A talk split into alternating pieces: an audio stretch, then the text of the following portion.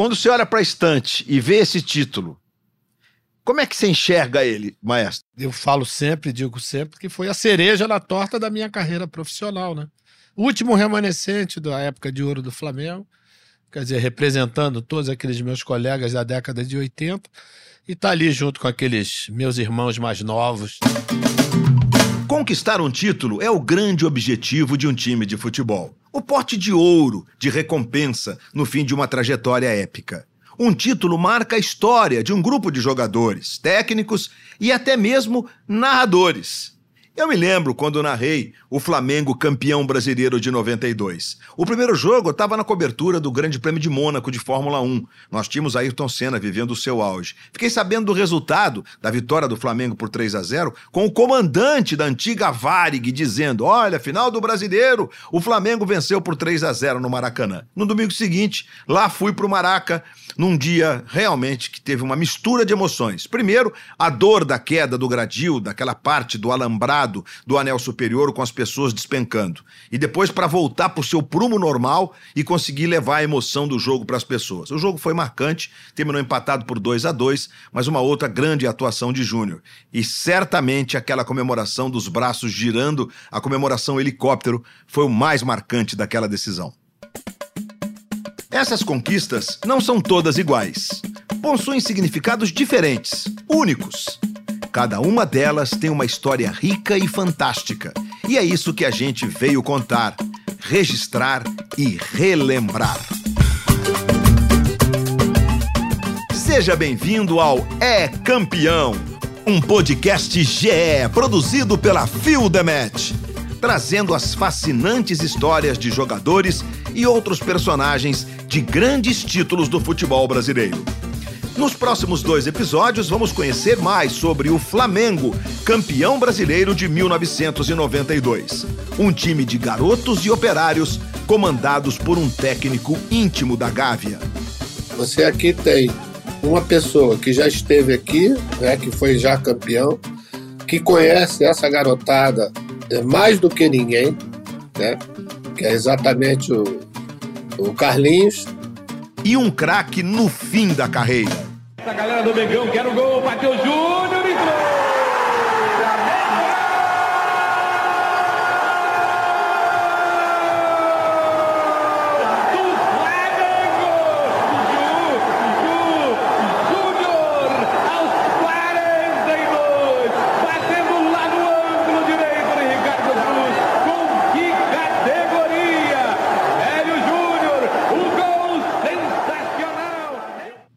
Voltemos a 1992.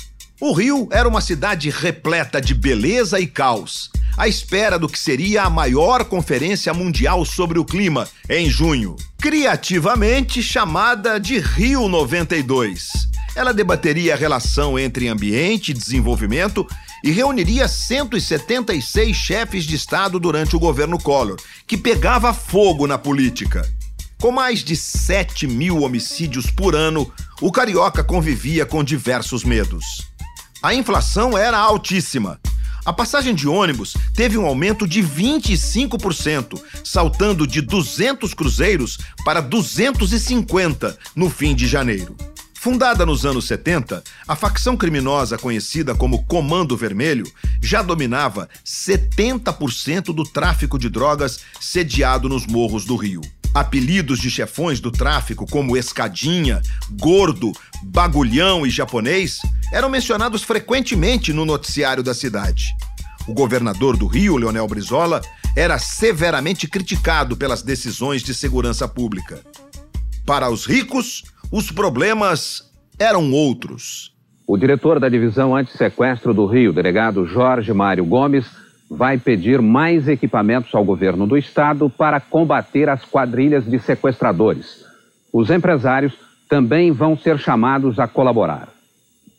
Nós pretendemos nos reunir com o empresariado, com a classe empresarial, para que a classe empresarial possa efetivamente ajudar a divisão de sequestro. A onda de sequestros ganhava destaque no Jornal Nacional e nas páginas de jornais com bastante frequência Naquele ano, os versos Purgatório da Beleza e do Caos faziam sucesso e muito sentido na canção Rio 40 Graus, de autoria de Fernando Abreu, Fausto Fawcett e Glaufer.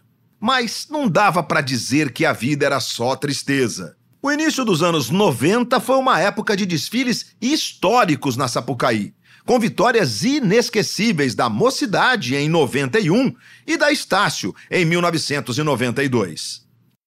E embora o Brasil tivesse sido eliminado na Copa do Mundo Itália 90 de forma melancólica, na pior campanha do formato, o futebol tinha enorme contribuição para a festa. O torcedor carioca chegava a 1992 com motivos para sonhar.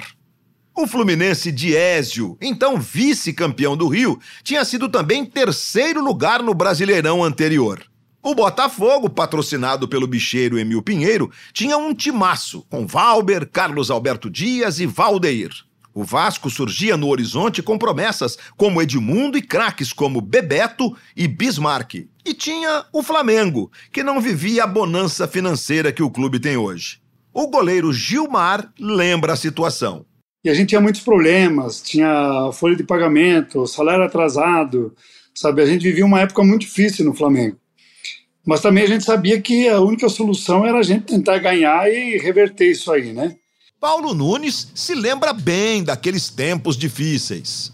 Sempre, de 90 a 94, três meses de salário atrasado, sempre ou mais. De todos os títulos nacionais que o Flamengo conquistou, o Campeonato Brasileiro de 1992 fica numa posição ingrata. Precedido pela era Zico e conquistado muito antes dos feitos dos craques Adriano e Petkovic em 2009, o título de 92 parece um feliz acidente de percurso.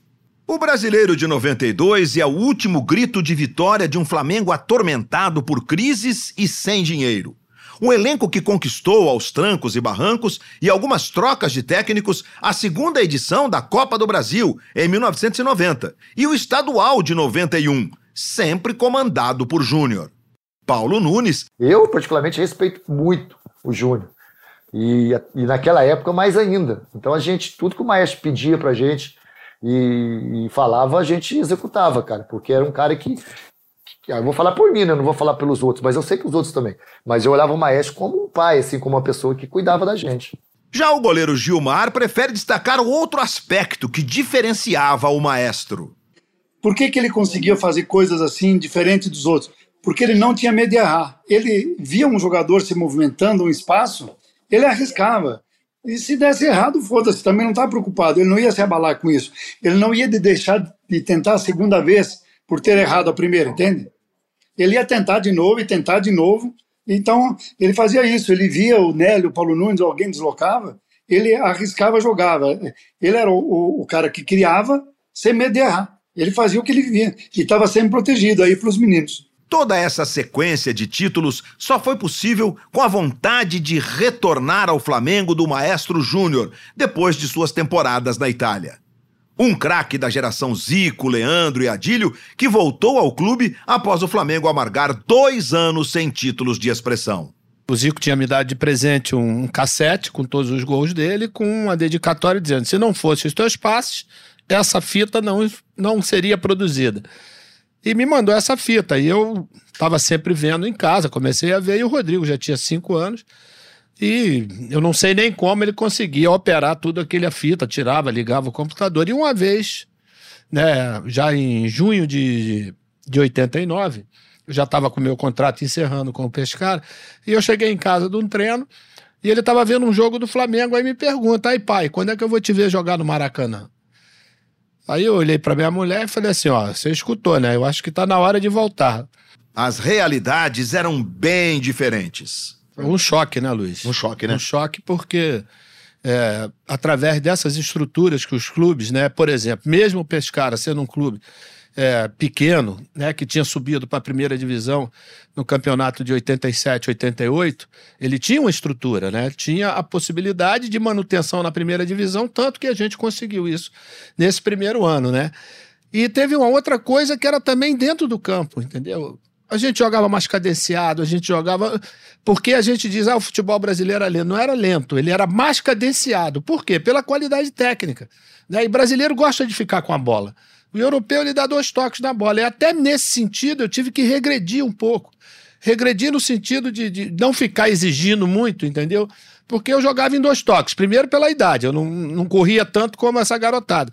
Mas jogava em dois toques para acelerar o jogo. A administração júnior funcionou e o clube conquistou o Campeonato Carioca de 1991, derrotando o Fluminense na final por 4 a 2. Júnior tinha cumprido a promessa de ser campeão no Maracanã. Sob os olhares do filho Rodrigo, então já podia pendurar as chuteiras. Mas a parceria com Carlinhos adiou o adeus. Aliás, você teve uma parcela, digamos, entre aspas, de culpa pelo, pelo fato do Carlinhos ter assumido o time naquela altura, não teve? É porque a gente tinha uma grande parte do elenco dos garotos que tinham ganho a Copa São Paulo de Juniores né? E o Carlinhos tinha sido treinador de todos eles, né? Conhecia eles como a palma da mão dele, sabia defeitos e virtudes de todos eles. E naturalmente isso ajudou muito, né?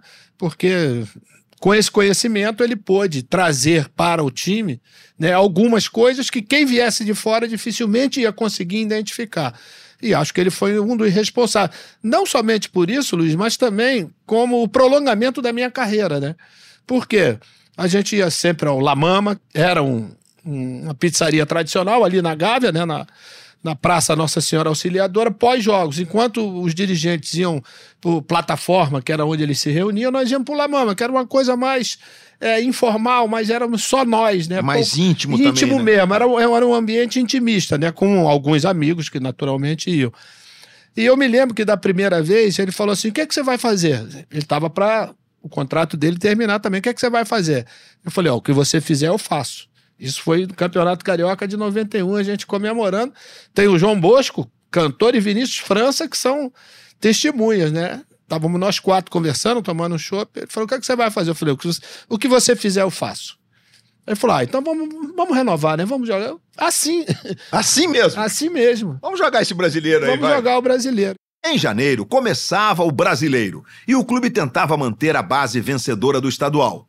Na estreia contra o Bahia, que terminou empatado em 1 a 1 na Fonte Nova, o volante Idemar não viajou, por entraves na renovação de contrato. Depois, o Flamengo embalou uma ótima série invicta.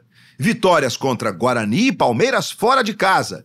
Empate em 2 a 2 com o favorito Botafogo de Valdeir, Valber e Carlos Alberto Dias e um 3 a 2 no Maracanã sobre o São Paulo de Telê. O volante transformado em lateral, Charles Guerreiro, conta como foi começar forte.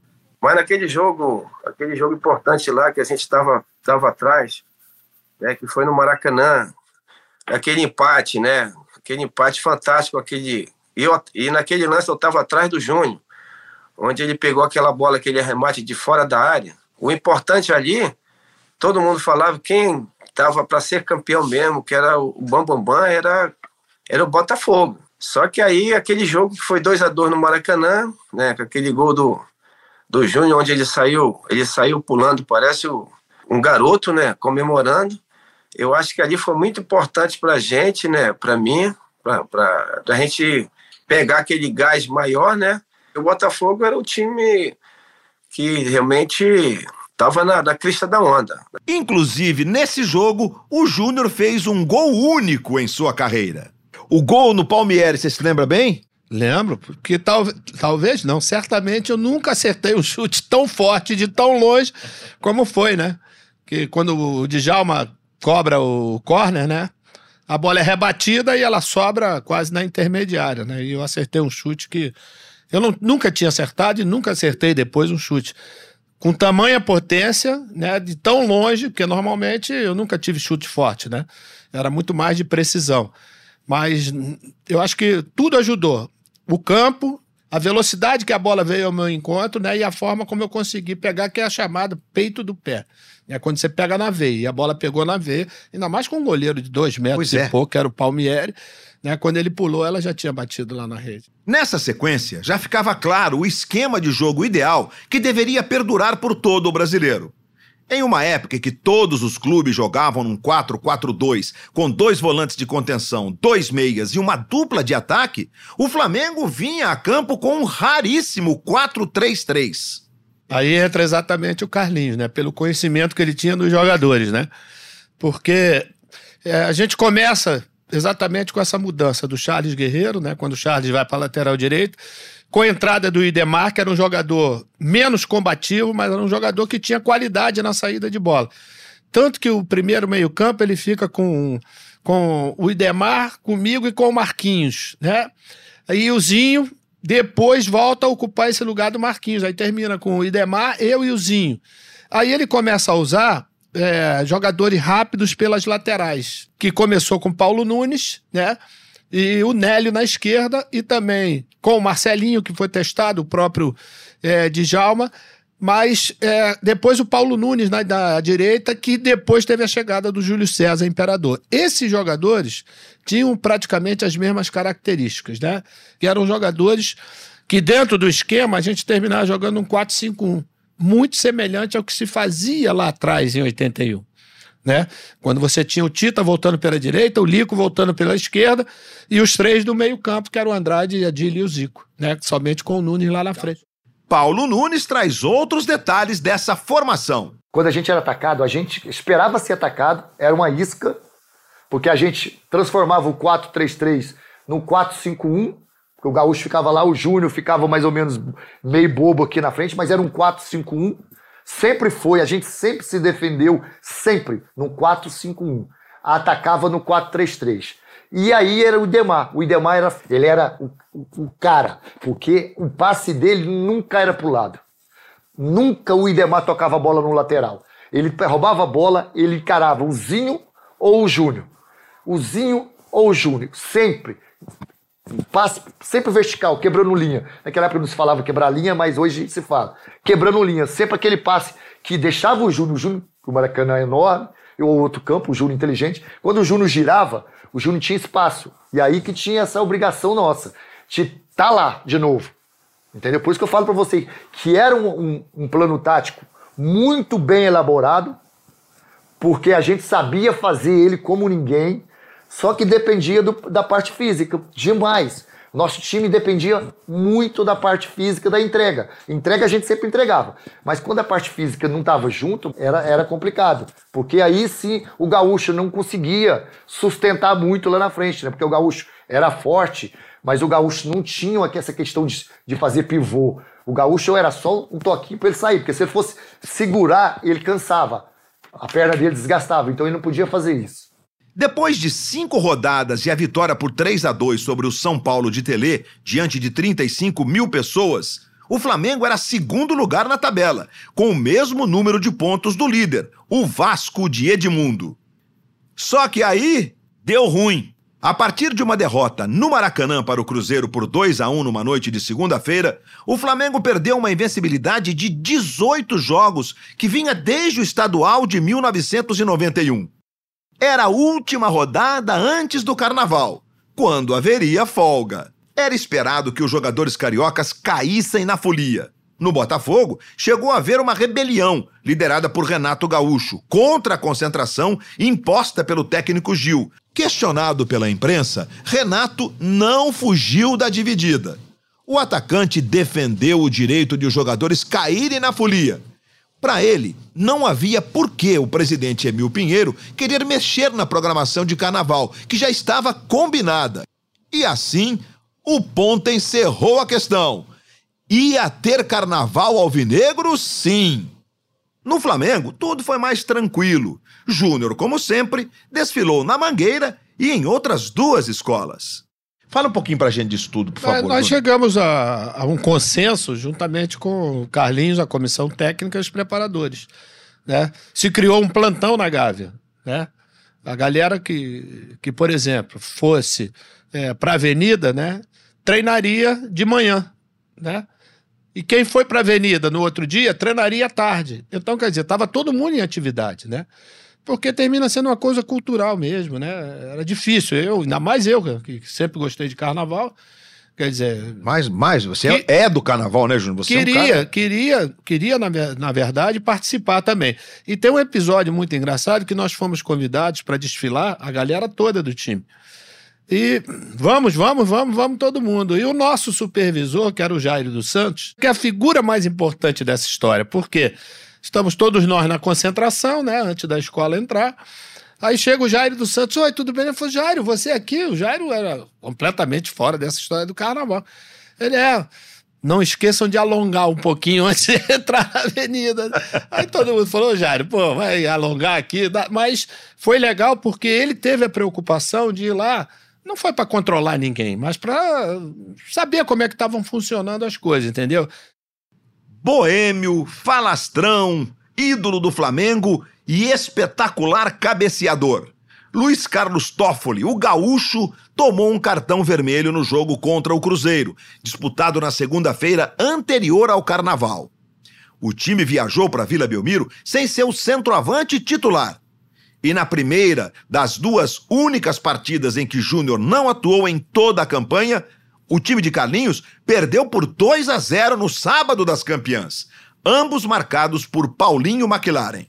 Fiquei sabendo aqui na nossa conversa pré-programa que você nunca jogou na vida, é verdade? Não tive esse, esse privilégio, essa honra de jogar na vida. Ia jogar esse jogo, aí terminei no vestiário tendo uma febre assim do nada, né? E o doutor Taranto, quando, quando foi medir, eu tava com 39,5 de febre. Tava com febrão mesmo. Mas eu queria tomar um antitérmico e, e jogar, né? Porque era importante o jogo pra gente, né? Aí falou: não, não dá, porque essa febre já tá se arrastando por mais de duas horas aqui é melhor você nem, nem pro banco eu fui, eu fiquei vendo o jogo na, na, na, escadaria que tinha, né? Ali na, na vila, né? Não tive esse, essa possibilidade. E a gente termina perdendo o é, jogo o Santos vence com os gols do McLaren, Paulinho é. McLaren, 2x0 é, pro Santos. Ele esqueceu que depois teria, é, teria, teria o troco. Né? Teria uma volta, né? é, o Paulinho teve, viveu uma temporada mágica até aquela temporada, né, Júnior? Depois daquela partida, o zagueiro Gotardo cobrou duramente os colegas de time.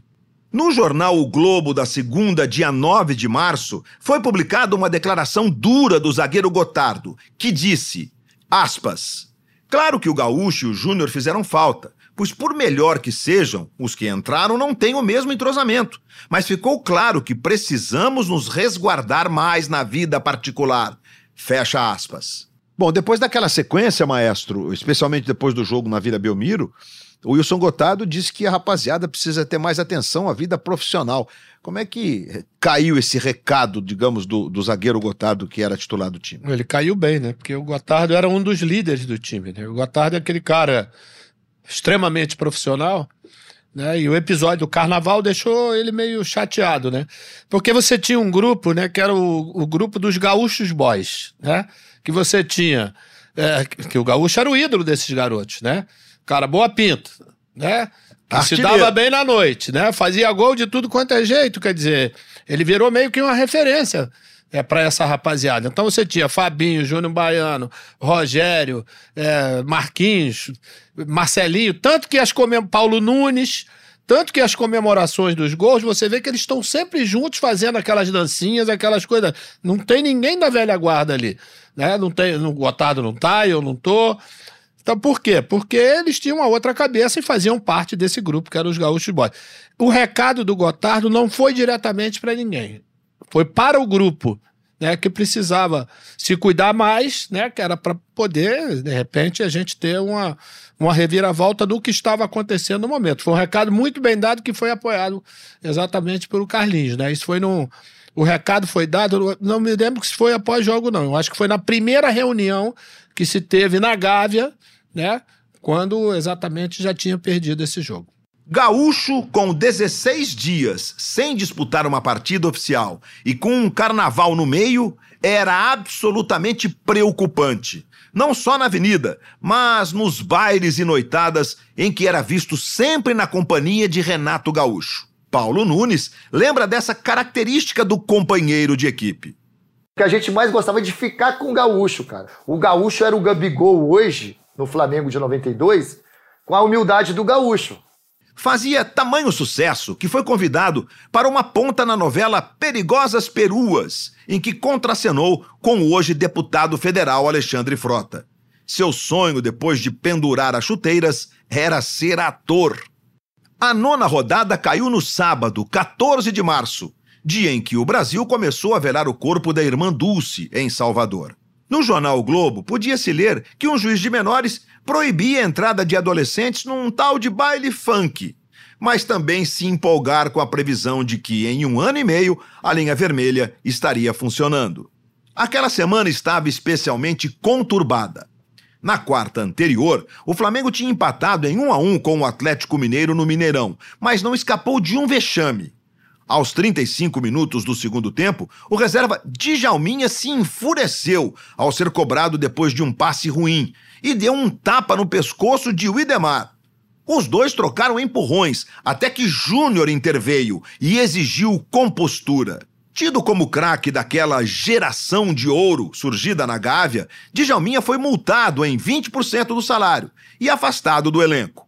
Ao Globo, Júnior afirmou que talvez fosse bom ele procurar outros clubes para jogar. Nessa fase eh, difícil, o que acontece? Aqueles com personalidade mais ativa, né? Queriam uma, uma chance para poder entrar no time titular, né? Para poder jogar.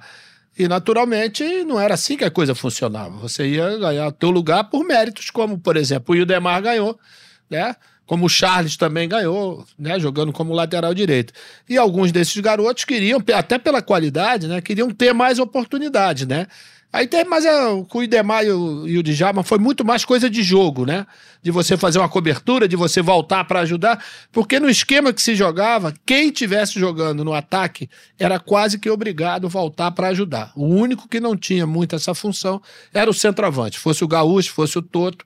Naquele sábado carioca, o Flamengo enfrentaria, já com o Gaúcho de volta ao time, um adversário não tão típico o Bragantino, vice-campeão brasileiro de 1991, diante do São Paulo.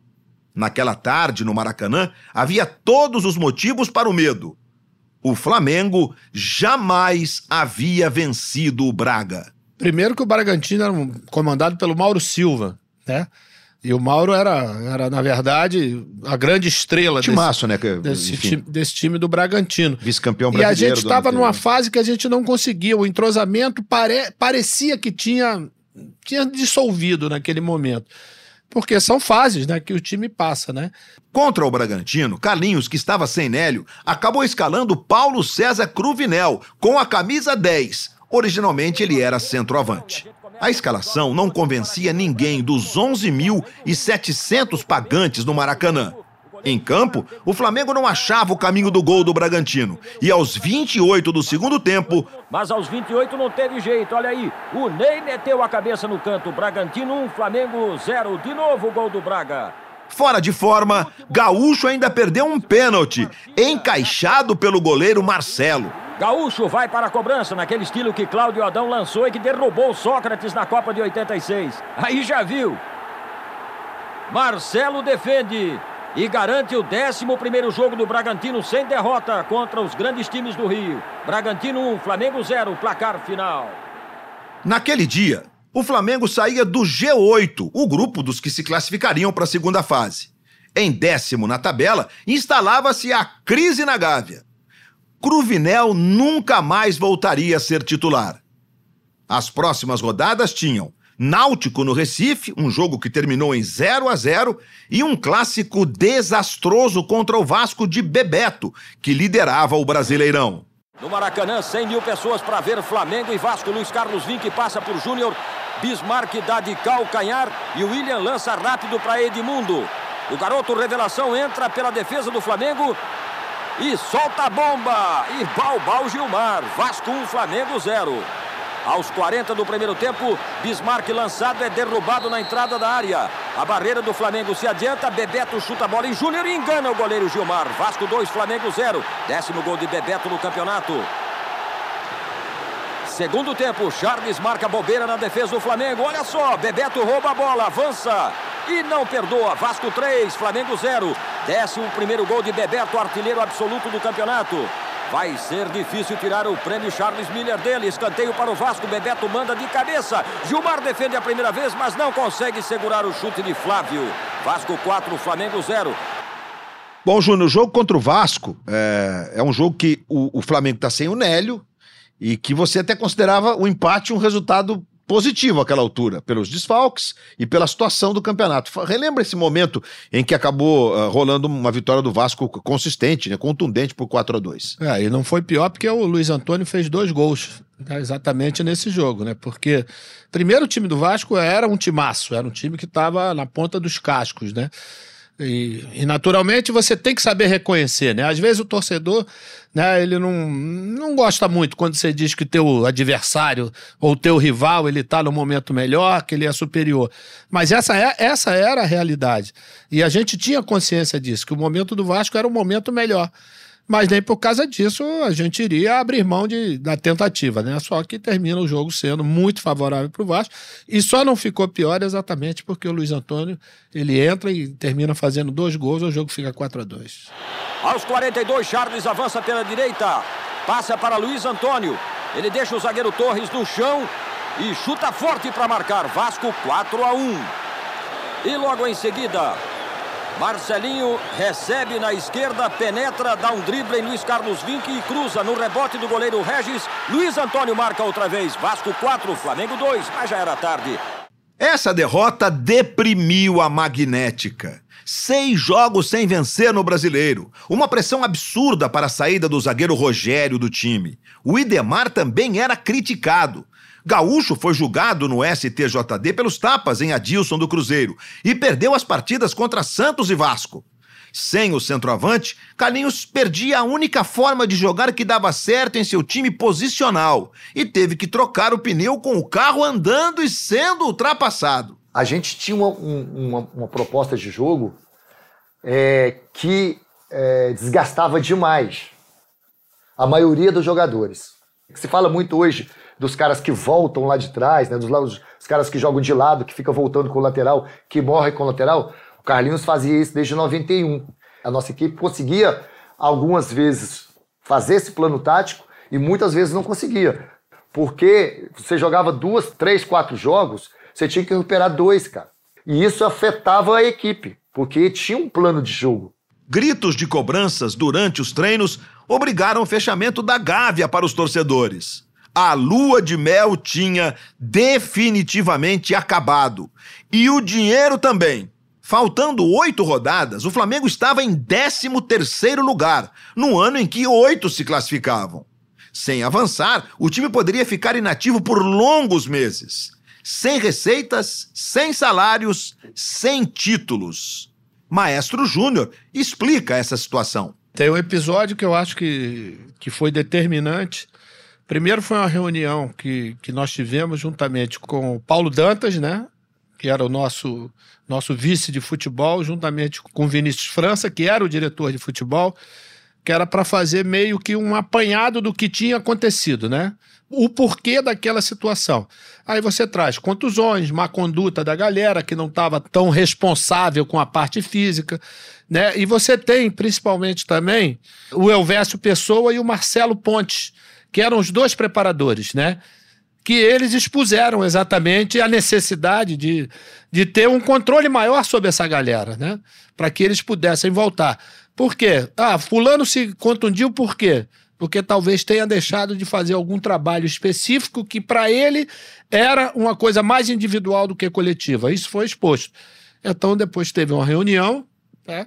juntamente com, com o Carlinhos e o resto da comissão técnica e os jogadores, colocado tudo isso através de cada um, né, do preparador. E uma, teve uma coisa muito importante que o Paulo Dantas falou. Era um período difícil economicamente para o clube, financeiramente o clube passava por um momento muito difícil, e que a única possibilidade para que a gente pudesse, na verdade, ter a possibilidade também de, de receber os atrasados, né? tinha alguns, alguns momentos realmente difíceis, seria exatamente a gente classificar para a parte final do campeonato. Eu acho que tá, aí talvez tenha acendido a luz. Então o Maestro sentiu com o Carlinhos, sentiram que era, era bom dar uma segurada na rapaziada. Que realmente o Gaúcho gostava demais, né? E o Júnior não discutia isso, entendeu? O Júnior falava, não, rapaziada, eu gosto assim, só que tem que diminuir, tem que diminuir. Aí o Júnior começou a levar a gente, né? Primeiro levou a gente para churrasco na casa dele, vamos segurar um pouquinho, vamos fazer as coisas quando tem que fazer. Aí o Júnior levava a gente, o Carlinhos também, né?